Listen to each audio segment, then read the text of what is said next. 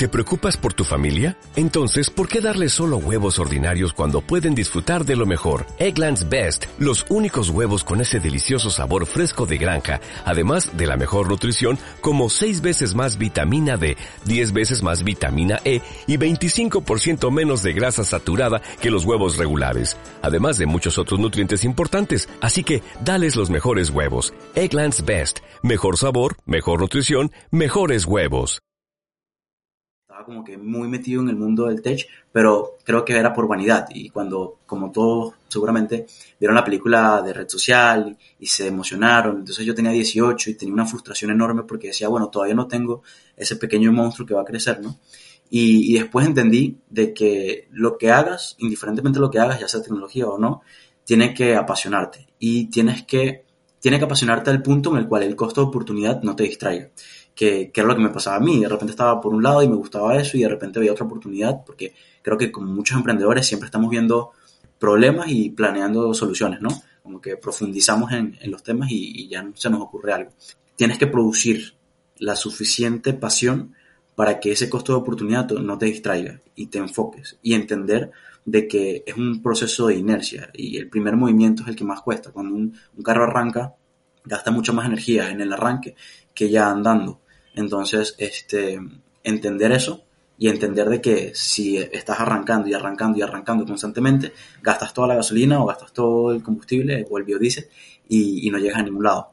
Entonces, este, creo que, que, eso es lo más importante, generar pasión para que esa pasión te dé enfoque. Estás escuchando Estrategia, el podcast del emprendimiento digital.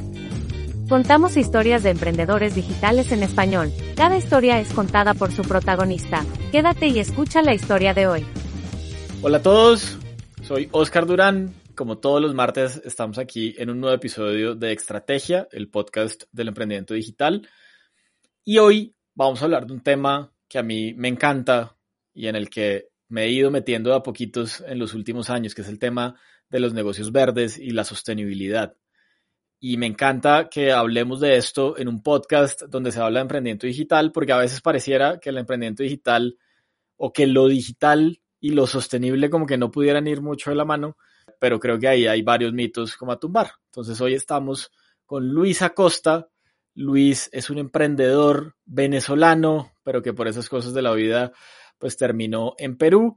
Él ya nos va a contar su historia y vamos a hablar como les dije, de sostenibilidad, vamos a hablar de negocios verdes y vamos a hablar de su historia con EcoGreen, que es la startup de la que estaremos hablando hoy. Así que Luis, muchas gracias por aceptar nuestra invitación y bienvenido.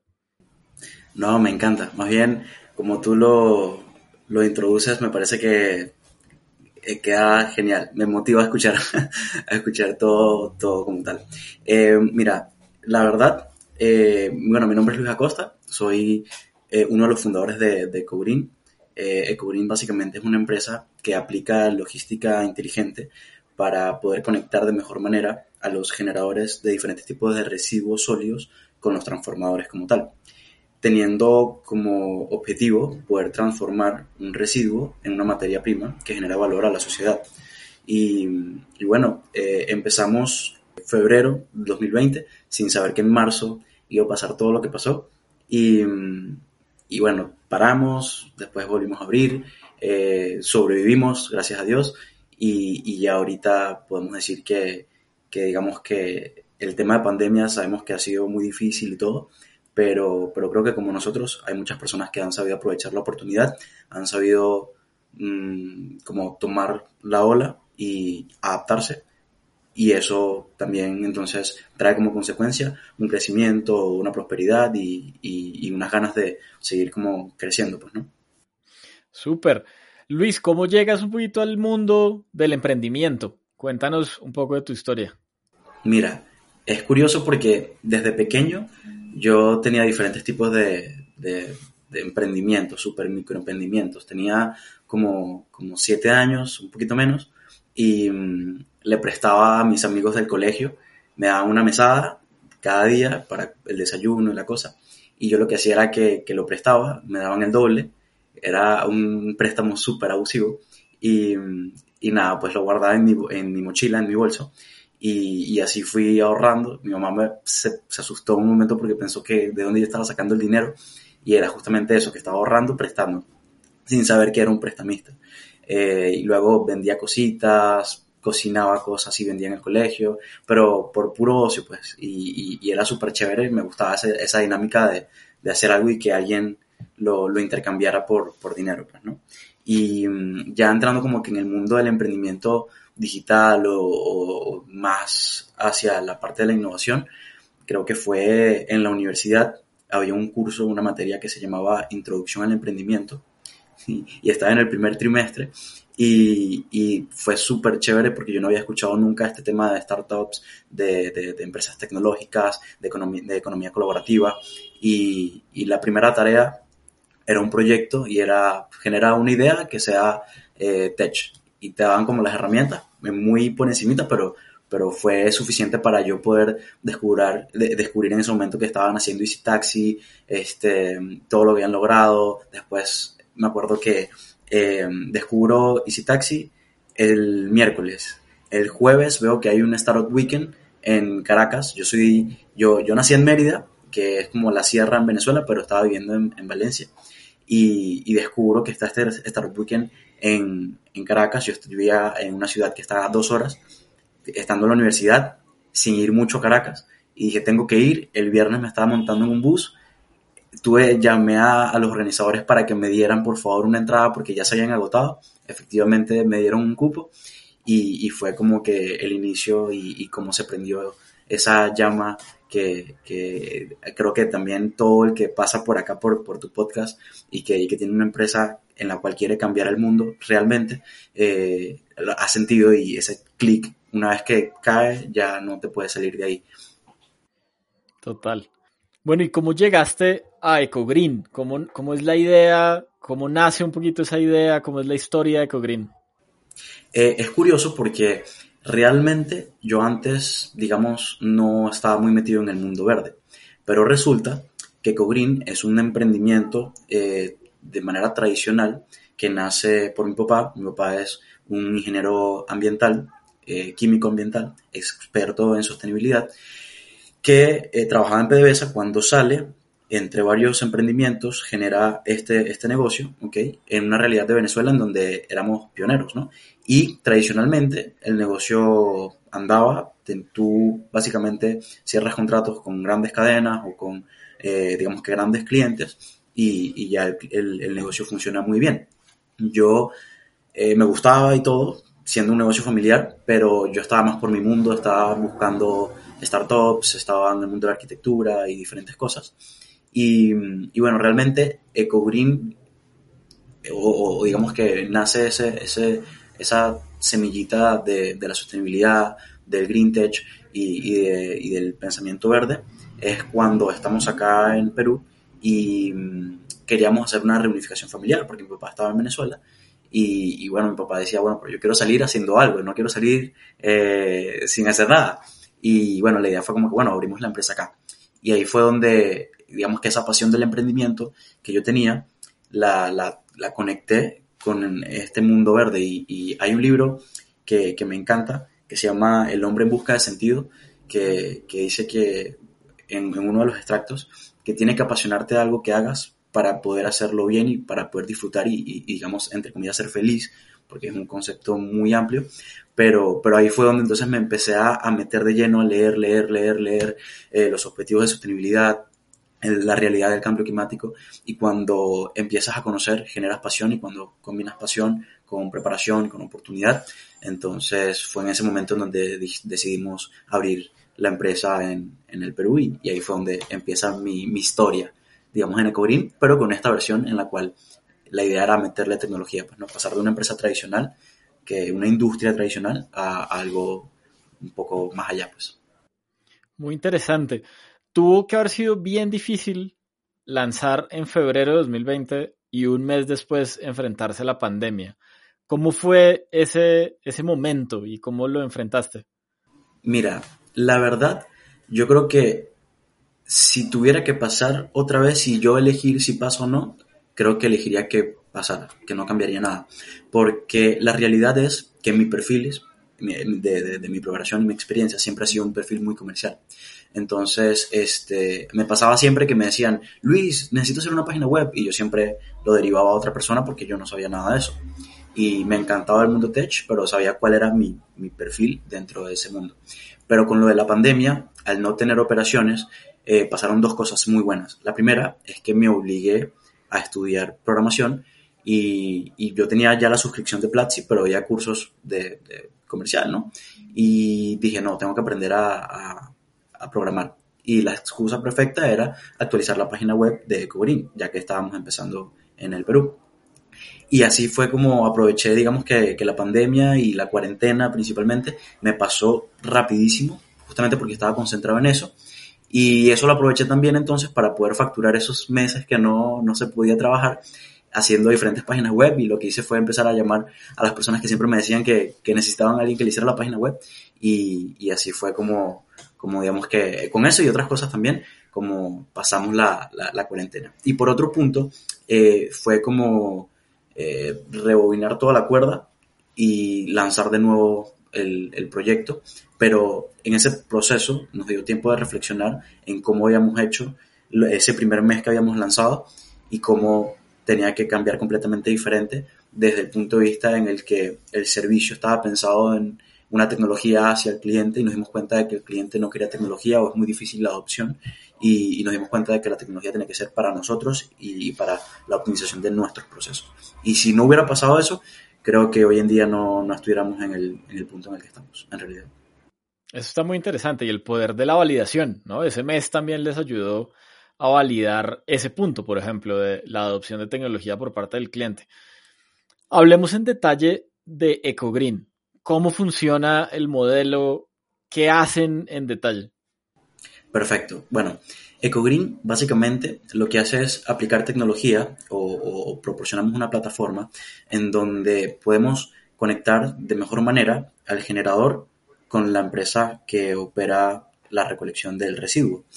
Eh, por tradición, es un proceso que es muy engorroso y más en Latinoamérica donde no hay una cultura contractual. Entonces, eh, básicamente no hay un grado de fidelidad de parte del restaurante. Ah, bueno, eh, revolviendo, volviendo un poco a, qué es lo que hace GoGreen, nosotros conectamos a generadores, pero estos generadores son restaurantes.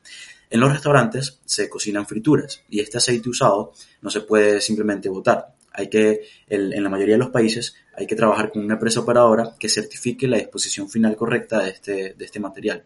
Y para que ese material vaya a un uso productivo y que no sea contaminante. Y ahí es donde entran este tipo de empresas, ¿no? Tradicionalmente, el negocio para grandes cadenas, para grandes industrias, por ejemplo, eh, los que fabrican papas fritas, eh, fritos lays, cosas así, ellos sacan mucha cantidad, entonces tú tienes un contrato y tienes gran volumen y funciona perfecto. Pero la mayoría de estas empresas tradicionales no van a los pequeños y medianos generadores porque la logística es muy costosa y porque no hay esa cultura contractual en la cual de repente pasan y todavía no está listo o lo que sea. ¿no? Lo que nosotros vimos era que, por un lado, entrar a la gran industria y a las grandes cadenas iba a ser muy difícil porque ya habían empresas que tenían tiempo haciendo eso acá y competir por precio no era, una, no era una opción, pero estudiando diferentes tesis nos dimos cuenta de que había todo un mercado enorme que representa cerca del 70% de todo el aceite usado que se genera en el Perú, que está por parte de los pequeños y medianos negocios, que son por lo general negocios familiares, eh, negocios súper, súper pequeños que no tienen más de una ubicación. Entonces, eh, estos negocios no tienen acceso a una empresa formal que le recolecte el aceite porque uh, por el otro lado no les sale rentable y por este lado eh, son muy pequeños para, para poder ser, ser interesante de, desde el punto de vista comercial. Eh, cabe destacar que el aceite se compra. Ya hoy en día eh, nos fuimos incluso por el aceite usado de cocina porque fue, es uno de los primeros residuos que tiene mucho valor comercial. Entonces, nuestra apuesta es que más adelante los residuos cada vez van a tener con, apoyo a la tecnología, nuevos usos y eso va a hacer que comercialmente sea viable eh, el proceso. Y resumiendo entonces la tecnología de EcoGreen, lo que hacemos nosotros es que siendo muy difícil tener un, contrato con los pequeños y medianos restaurantes, establecemos relaciones con lo que nosotros llamamos scouters, que son como nuestros asesores de venta, que van a los restaurantes, tienen su, su, cartera de clientes y a partir de ahí ellos van estableciendo el tiempo promedio de recolección para saber cuándo hay que ir para buscar el aceite, no antes ni después, y lo otro estableciendo una relación y estableciendo una fidelidad con el restaurante, sintiéndose atendido y sintiéndose este, importante y, dentro de este mundo eh, ecológico verde, ¿no? Y por otro lado entonces separas eh, algo que, es lo que hace poco viable la, la logística en todas las grandes ciudades y es que eh, pasar con un vehículo que entra en el tráfico es bien complejo, ¿no? Entonces, este scouter no es la persona que va y recoge el aceite. Este scouter solamente va, verifica que está el aceite, a generar una guía de la compra de ese aceite y posteriormente eso entra a, digamos que una ruta optimizada que pasa a vehículos habilitados que van y recolectan este aceite quemado. Y bueno, básicamente eh, los chicos que van, que son los scouters, van en moto, de manera que tienen más flexibilidad a la hora de transportarse por la ciudad y el vehículo entonces ya no es ineficiente a la hora de pararse en lugares que, posiblemente no tengan aceite, sino que va exactamente donde ya está el aceite comprado, prepagado, este, medido y todo solamente de, cargar en el vehículo. Entonces, eh, con menos personas puedes hacer mucho más y aparte el servicio ya ahora permite llegar a restaurantes que están más lejos, que tienen un menor ticket promedio, es decir, menor cantidad de aceite y que aparte, por lo general, este, no tienen, digamos que, que una, una, oferta de recolección formal en, en su zona. Y, y, bueno, eso es básicamente lo que, lo que hacemos en Ecuador. Está muy interesante. Como el mundo de la tecnología, pero además también el mundo de la logística se utiliza para resolver un problema eh, del mundo, digamos, sanitario eh, o del mundo ecológico, ¿no? Porque, porque la disposición de ese tipo de residuos, de, si no se hace de manera correcta, pues puede causar muchísimos daños al, medio ambiente, ¿no? No, y también es un problema de salud pública. Fíjate que el aceite usado en cocina, en este caso particular de este residuo, eh, ya hoy en día es muy difícil que alguien lo bote. O sea, residencialmente, domésticamente, sí, sí hay mucha tela que cortar todavía y hay empresas, por ejemplo, colombianas que, que están trabajando en eso, pero desde el punto de vista comercial, que es el mayor volumen, eh, no se desperdicia nada en la mayoría de los casos. Gente lo bota, pero mucha gente lo entrega sin saber qué se va a hacer con ese aceite. Y hay gente que de forma informal lo utiliza para alimentos de animales, como por ejemplo cerdos, que, ya hoy en día es ilegal en, la gran mayoría de países, y eh, incluso peor, lo filtran, lo clarifican y ya eso lo vuelven a vender como un aceite para, para consumo humano. Y esto acarrea problemas de salud pública, ya que puede traer enfermedades por contaminación cruzada, porque eso ya está quemado, entonces genera componentes polares que se hacen dañinos y tóxicos para el cuerpo. Eh, y, es un problema que, sucede en este mercado informal, porque al no tener una empresa formal que esté competitivamente ahí para poder ofrecerle el servicio de recolección, entonces los negocios no tienen otra que, que entregárselo a, a, a estas personas que pueden hacer este tipo de cosas. ¿Qué pasa con el aceite después de recolectado? ¿Cómo, ¿Cómo, se cierra un poquito ese círculo ahí? Muy buena, muy buena pregunta. El aceite es un material muy noble, se utiliza para muchas cosas, ¿no? Y, y ya usado, una vez usado, se utiliza principalmente o, a manera a gran escala en la fabricación de un biocombustible que se llama el biodiesel. El biodiesel es la versión a partir de, de, vegetales, de, un producto vegetal, de el diésel, que es a partir del petróleo, que es un, combustible fósil. Y la ventaja que tiene es que aproximadamente este combustible genera solamente un cuarto del dióxido de carbono que genera el, el homólogo fósil. Entonces, eh, hoy en día, las legislaciones en diferentes países y principalmente en la Unión Europea hace que la mezcla que se vende en las estaciones de servicio vehicular tengan una mayor proporción de biodiesel en la mezcla total. Y eso hace que el mercado esté siempre, siempre en constante demanda, ¿no? También es importante destacar que no solamente se utiliza para eso, se utiliza de forma artesanal para jabones, para velas, para otros productos engrasantes del sector industrial. Tiene muchas utilidades en realidad el aceite. Luis, yo siempre he tenido una percepción y es que a veces términos como por ejemplo innovación se convierten como en algo demasiado usado por la gente y pierden su significado, ¿no? Y yo siento que pasa algo muy similar con el término sostenibilidad, como que de repente, como que vimos que el mundo no iba tan bien y todo el mundo empezó a hablar de sostenibilidad, pero como que nadie sabe bien qué es sostenibilidad. Entonces, ¿por qué no nos ayudas como definiendo qué es sostenibilidad? Perfecto. Bueno, es interesante porque creo que, como bien lo comentaste, se, se tornó como el término de innovación o el término de emprendimiento y creo que cada persona podría internalizarlo de la manera que tiene que ser, siempre conociendo la raíz del término. En este caso, eh, la sostenibilidad para mí es básicamente cómo algo es perdurable en el tiempo y, básicamente es la raíz de, la palabra sostenible. La gente tiende a confundirlo hoy en día con ecológico, con verde eh, y con otros términos, pero la realidad es que sostenibilidad significa que algo pueda perdurar en el tiempo por sí solo, que sume y no que reste, ¿no? O sea, si yo tengo, por ejemplo, hablamos de, de combustibles fósiles, en algún momento el petróleo se va a acabar, ya no se puede generar más petróleo entonces no es sostenible, no es renovable.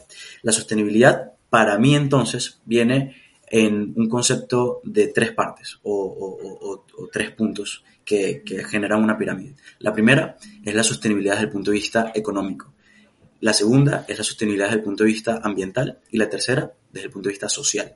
Si una empresa, un emprendimiento, un producto, un servicio no es sostenible en esos tres puntos, simplemente no es sostenible. Y te voy a explicar por qué. La sostenibilidad económica es importantísima para que todo lo que tú estés haciendo perdure en el tiempo, ya sea porque es un producto que se vende un servicio que se vende, o ya sea porque tienes patrocinadores, o si es una ONG tienes personas que, donan, pero tiene que ser sostenible desde el punto de vista económico para que las personas que están trabajando ahí generando valor puedan vivir también, porque de algo tienen que vivir.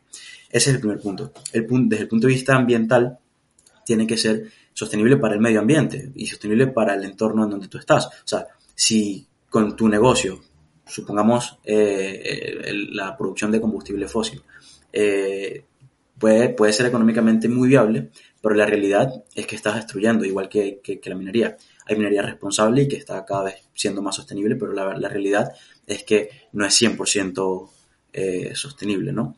Y está el punto de sostenibilidad social en la cual si las personas que son los stakeholders de tu compañía, tanto internos como externos, no están teniendo un beneficio y no están siendo sostenibles para sí con lo que está haciendo tu empresa o tu emprendimiento, básicamente va a llegar un punto en el cual la gente simplemente o no te compra o simplemente se sale de tu empresa. Eh, y, y, es algo súper importante que creo que hoy en día la gente no, no puede, no, no, o sea, se le piensa que es difícil conectar todos los puntos y la realidad es que no. O piensa que solamente con un punto ya su negocio o, su empresa es sostenible y, la realidad es que no es así. Tiene que tener los tres puntos. Y, te voy a dar el ejemplo, por ejemplo, de, de, de ¿no? En Ecogreen, eh, desde el punto de vista económico, fuimos con el aceite usado de cocina porque ya hoy en día, en el punto en el que está ese residuo ya es económicamente viable, ya hay alguien que lo compra, ya hay alguien que lo vende y hay un proceso de comercialización. Entonces es sostenible económicamente. Es sostenible ambientalmente porque estás haciendo algo en pro al medio ambiente. Es decir, estás agarrando un residuo que se iba a desechar contaminando los suelos o, o las aguas o incluso peor, siendo un problema de salud pública y lo estás transformando en algo que a partir de ahí incluso sigue siendo también con un valor agregado desde el punto de vista del medio ambiente. Y es socialmente viable y queremos cada vez hacerlo más socialmente viable desde el punto de vista en el que el restaurante que no tiene acceso a una empresa formal de recolección de residuos, ahora sí lo puede tener con todo lo que amerita una empresa formal, con su certificado, con su concientización, con su educación, con su buen trato, con un servicio confiable. Hay gente que le roban el aceite, por ejemplo, eh, hay gente que, que, que le hace un desastre del aceite se botó lo que sea y, se van y le dejan el reguero. Y, y, también socialmente desde el punto de vista de las personas que están dentro de la empresa. Yo cuando llegué a Lima tuve mil trabajos y uno de esos fue hacer delivery. Y no tengo nada en contra de hacer delivery, sin embargo sabemos que es un trabajo muy mecánico en el cual va a llegar un punto en que la tecnología lo va a sustituir, igual que Uber, igual que, que muchos de esos tipos de trabajos. En este caso, eh, el scouter que va en la moto vemos que no es como un delivery cualquiera porque él no va a hacer un trabajo de A y B y ya. Él tiene relaciones humanas con los dueños de los restaurantes, con las personas que están en los restaurantes, se sabe sus nombres, sabe su vida.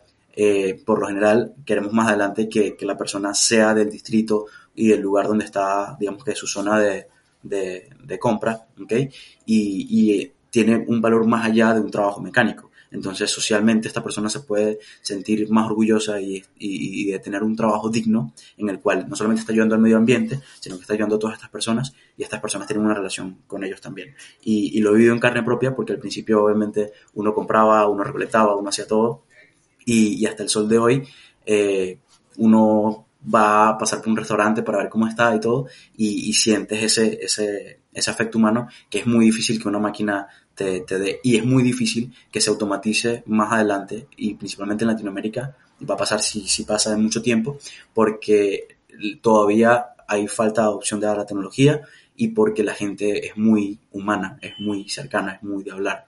Y, y ahí es donde vemos que también las personas que están dentro de la compañía tienen un, una sostenibilidad social y pueden crecer como personas, ¿no? Y, siempre siempre, siempre todo lo que hacemos tiene que ser en pro a los tres pilares. No puede como que ser dos de, dos de tres, ni, ni uno solo, ni nada. Tiene que estar siempre como en concordancia. Y lo que conseguimos con eso es que pueda crecer más rápido y se haga un efecto catalizador. Si las personas están contentas de todos los lados, esas personas refieren a otras personas. Y si las personas están contentas adentro, esas personas van a trabajar más y van a, y, y, y más, no, van a trabajar mejor y, y, si, y si es económicamente viable, eso va a dar prosperidad tanto para los restaurantes, que son los clientes, como para las personas que están dentro de la empresa, como las personas que están en los vehículos recolectando, más tecnología, más facilidad, etc. Y, y desde el punto de vista ambiental, obviamente, eh, queremos hacer que, que esta solución, que, que, ya está desde el punto de vista de, del transformador, sea mucho más fácil para el transformador, porque las refinerías están sedientas de aceite y el problema realmente es esa oferta, que, que es difícil de recolectar. Y, y, ahí es donde vemos la, la, la sostenibilidad nosotros. Pues. Muy bueno el concepto. Me, me, gusta mucho como lo integral de la forma como, como lo abordas. ¿Cuáles han sido los principales retos para ustedes, un poquito como escalando una solución tan integral, que deben ser un millón de retos? El principal reto entonces es cómo los restaurantes se, se fidelizan y definitivamente la respuesta es con un buen servicio. Por eso te digo que el perfil del scouter es vital, porque es una persona, no solamente una aplicación. La aplicación lo empodera a él y hace un trabajo y hace que pueda hacer su trabajo mucho mejor.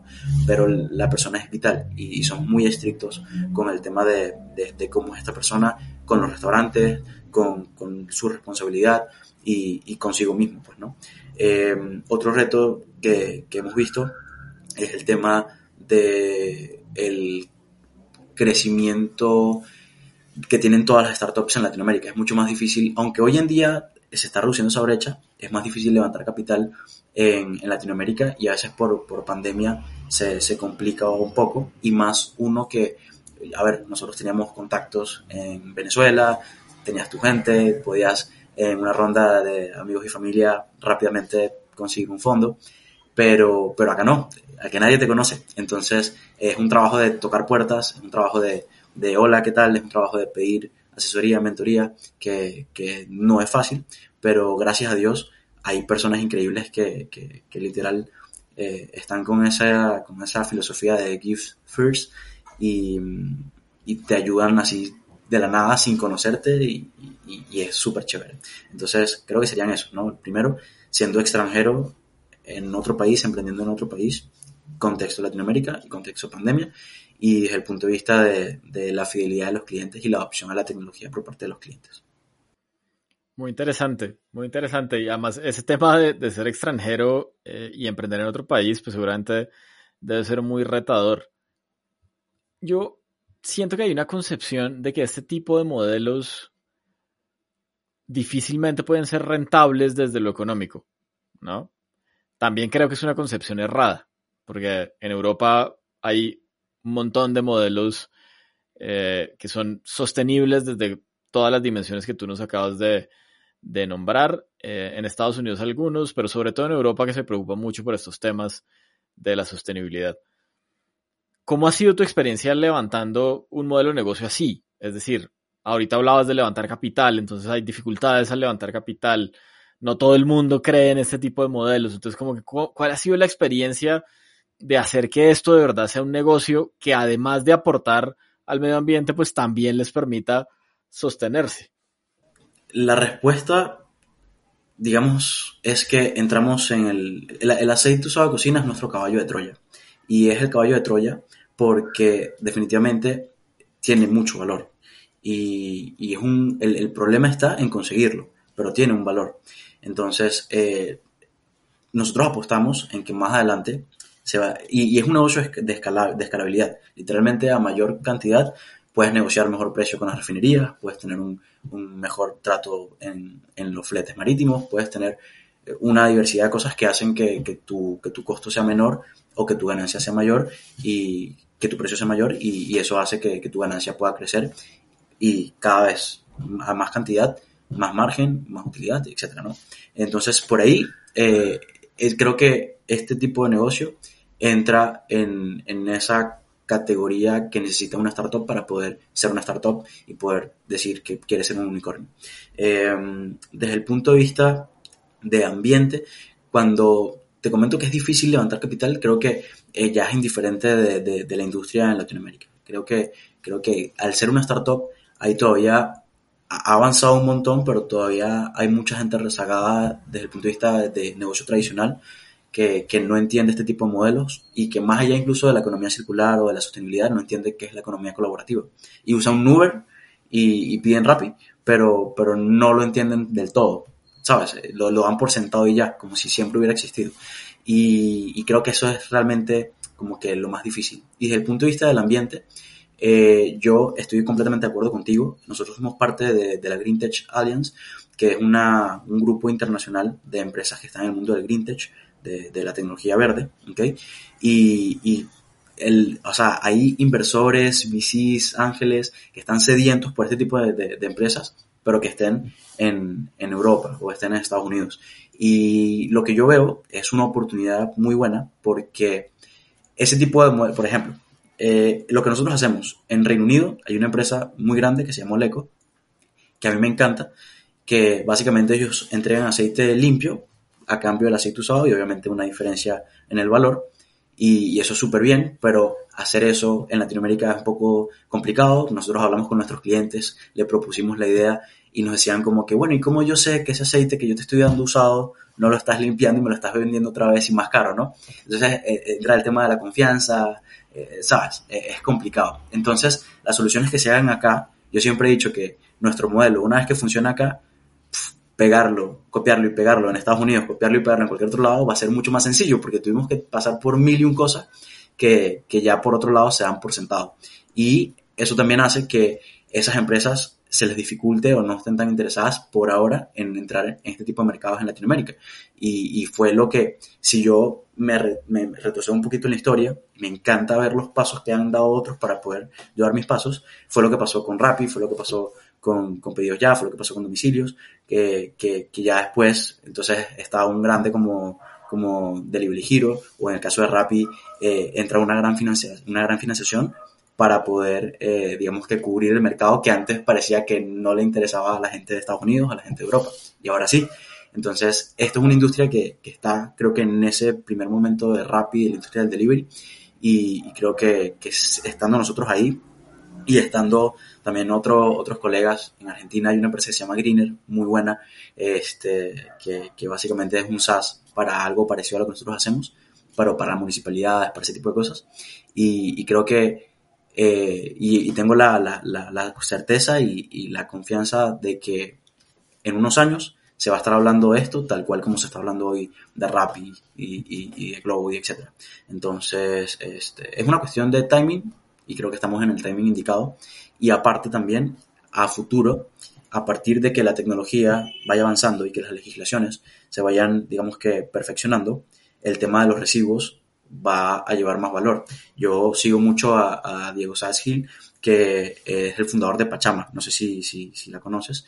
Y bueno, Pachama básicamente es una empresa que tiene un montón de cosas, pero en resumidas cuentas le permite eh, reducir el impacto en la huella de carbono de, otras empresas a partir del seguimiento y, la ejecución de la reforestación en Perú, en Estados Unidos, en diferentes lugares. Entonces, por ejemplo, Globo y Cabify son clientes de Pachama y Globo y Cabify pueden decir que son eh, huella de carbono neutral.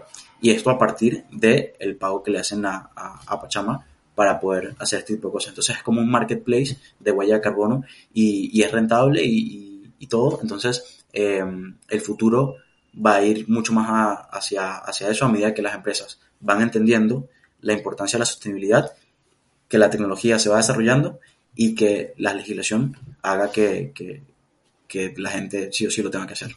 Entonces, yo nosotros nos estamos preparando para cuando llegue ese momento, no, no empezar, sino ya haber tenido un camino trazado. Muy interesante.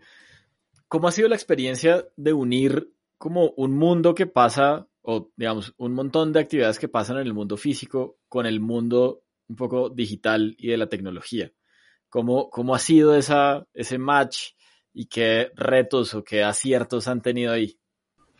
Creo que en nuestro caso como el negocio es un negocio logístico, pero, pero que tiene mucho de comercialización, mucho de trato, mucho de negociación con los restaurantes, eh, ha sido muy, muy empírico desde el punto de vista en el cual yo salgo, empezamos con las uñas y ya después, bueno, ¿y qué tal si probamos esto? Y poquito a poquito probamos por un lado, poquito a poquito probamos por el otro. Y la tecnología entonces no fue simplemente como lo pensábamos al principio, no, yo quiero hacer una aplicación para los restaurantes y que esté al lado de la aplicación de Rappi Aliado y, sabes que el restaurante y al lado de la aplicación de Fruana y que por ahí nos, nos diga cuándo pasar, ¿no?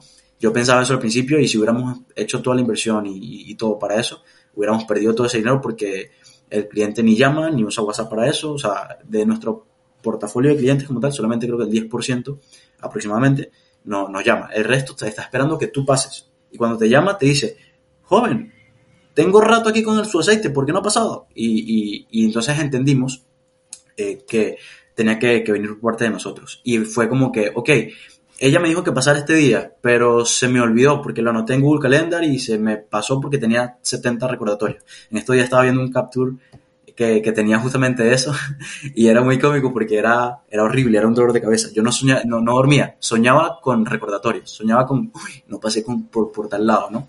Entonces fue como, ¿cómo mejoro yo eso para hacer el trabajo más fácil y para poder cumplirle más a los clientes, ¿no? Y, y ahí fue donde hemos encontrado como una sinergia entre el mundo real, que es bien, bien complejo, y, ese punto. Otra cosa también curiosa e, es eh, el tema de las ubicaciones. Acá nosotros empezamos en distritos que por naturaleza, digamos que no son tan organizados como, como podría ser San Isidro, Miraflores, ¿no? Que tienen calle, número tal, y si colocas eso en Maps, te sale, ¿no? En este caso, son asentamiento humano, son eh, calle con manzana, lote, no sé qué cosa tal, que tú lo copias y lo pegas dos veces en Maps y te van a salir lugares completamente diferentes. Entonces, eh, fue meter tecnología para poder entonces ya no tener que, poner las direcciones, sino que con las coordenadas del lugar, del lugar ya, ya tú puedes regresar nuevamente a ese mismo lugar. El scouter va, genera el registro del restaurante, genera la ubicación, eh, en ese registro está la ubicación y ya cuando pasa el recolector no es como que, wow, ¿qué tengo que meter aquí? No, simplemente da un botón y le manda la ruta para, para poder llegar. Y, y, es eso, o sea, es como la realidad eh, de la, realidad de, Latinoamérica con los retos y con las oportunidades que representa, tú la, la, sabes aprovechar. Y ahí este, es donde está la oportunidad para meter la tecnología. Tecnología con sentido. Total, total. Me, me, encanta eso, eso que acabas de decir, tecnología con sentido y además cómo a partir de la experiencia en el mundo real, pues ustedes con tecnología optimizan y habilitan algunas capacidades dentro del modelo de negocio para seguir haciendo o cumpliendo con el propósito. Me, me, me gusta mucho eso. Luis, ¿qué decirle un poco a los emprendedores que están ahí sacando sus proyectos adelante, que tienen todos los sueños y toda la intención de, de como decimos en Colombia, ponérsela a 10 y sacar sus proyectos adelante? ¿Qué consejo darles? Hoy por hoy, creo que es un consejo que le doy a mi yo de 18 años y, y me acuerdo que, que yo en ese momento que estaba en la universidad, te comenté, y, y tenía esta, esta clase de introducción a la programación y estaba como que muy metido en el mundo del tech, pero creo que era por vanidad. Y cuando, como todos seguramente, vieron la película de red social y se emocionaron, entonces yo tenía 18 y tenía una frustración enorme porque decía, bueno, todavía no tengo ese pequeño monstruo que va a crecer, ¿no? Y, y después entendí de que lo que hagas, indiferentemente de lo que hagas, ya sea tecnología o no, tiene que apasionarte y tienes que tiene que apasionarte al punto en el cual el costo de oportunidad no te distraiga. Que, que, era lo que me pasaba a mí. De repente estaba por un lado y me gustaba eso y de repente veía otra oportunidad porque creo que como muchos emprendedores siempre estamos viendo eh, problemas y planeando soluciones, ¿no? Como que profundizamos en, en los temas y, y, ya se nos ocurre algo. Entonces, eh, lo principal es, eh, tienes que producir la suficiente pasión para que ese costo de oportunidad no te distraiga y te enfoques y entender de que es un proceso de inercia y el primer movimiento es el que más cuesta. Cuando un, carro arranca, gasta mucha más energía en el arranque que ya andando. Entonces, este, entender eso y entender de que si estás arrancando y arrancando y arrancando constantemente, gastas toda la gasolina o gastas todo el combustible o el biodiesel y, y no llegas a ningún lado. Entonces, este, creo que eso es lo más importante. Generar pasión para que esa pasión te dé enfoque. Muy bueno. ¿Y qué libro nos recomiendas? Bueno, ahorita ese porque recién lo terminé hace poco. El hombre en busca de sentido, si no me equivoco, el escritor se llama Viktor Frankl y, y es muy bueno. Eh, habla sobre un, un, doctor que estuvo preso en los campos de concentración y te deja demasiadas enseñanzas. O sea, te explica muchas cosas y te hace entender mucho eh, cómo entenderte a ti. O sea, no te dice yo te entiendo de esta manera, sino te dice, esto tienes que hacer o, o, esto pasé yo desde el punto de vista retrospectivo para tú poder entender quién eres tú y, y cómo sacar la mejor versión de ti. Y otra cosa también que, que, aprendes del libro es que, pucha, todo lo que él pasó, cuando uno a veces dice, no, hoy fue el día horrible o me pasó tal cosa o X y Y, o sea, nada se compara a eso, nada, nada, nada se compara a eso. Y, y eso te permite a ti como que, como esa chispa de optimismo y saber, bueno, sabes, si no se compara eso, entonces simplemente sigo y ya. Y, y, que él habla mucho de las personas que sobrevivieron, las personas que no, fue mucho de suerte, pero también hubo un factor de, de propósito, o sea, las personas que tenían un propósito, ya sea ficticio, ya sea real, ya sea familia, ya sea negocios, ya sea arte, ya sea lo que sea, que tenían ese sueño por salir de, de los campos de concentración, fue lo que hizo que mucha gente sobreviviera y como mucha gente se dejó morir simplemente porque perdió su propósito o perdió su sentido. Entonces, eso definitivamente te, te, te, a mí me, me, pegó muchísimo cuando lo leí y, y creo que es algo que, que, cualquiera debería leer para poder, indiferentemente a lo que sea, ya sea en el mundo profesional o en, el, o en la vida personal, ya, ya pueda poder salir adelante. Pues, ¿no? Lo recomiendo muchísimo. Interesantísimo, gran recomendación. Bueno, Luis, pues hemos llegado al final del episodio primero que todo, darte las gracias por haber aceptado nuestra invitación, por haber compartido con nosotros tu historia, tu conocimiento, todo lo que están haciendo. Y pues esperamos verlos por Colombia pronto recogiendo el aceite de los negocios aquí. Ah, eso lo dices y, y, y me da así como, como una ansiedad increíble, te lo juro. Eh, yo estuve en Colombia muy, muy pequeño y me fascinó, tanto al punto en que le decía a mi papá como que mira, quedémonos aquí. Cuando, cuando todavía Venezuela no te llevaba a salir, ¿no? Era más sí, sí, sí. por querer. Y, y, definitivamente me emociona muchísimo. Nosotros estuvimos por parte de, de, del Platzi Emo Day y fue una experiencia increíble y, y, y, yo creo que también porque soy venezolano es como que una, un feeling diferente con, con, con Colombia y, y definitivamente quiero empezar lo antes posible a, a, a, los, a, los, siguientes pasos de, de, escalabilidad para poder de repente pronto estar por allá compartiendo un café colombiano de los buenos. Seguro, seguro sí.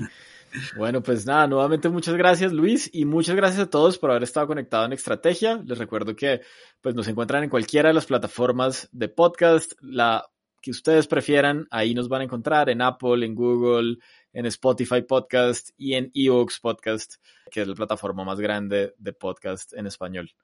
Y de hecho, por si no la conocen, en las notas del episodio les voy a dejar todos los links para que se suscriban, bien sea a los planes Plus o Premium, de manera mensual o de manera anual, y que con esto puedan escuchar todo el contenido, tanto de Originals como de los catálogos de podcast en español que tiene esta plataforma. Muchas gracias. Nos vemos el siguiente martes en un nuevo episodio. Chao, chao.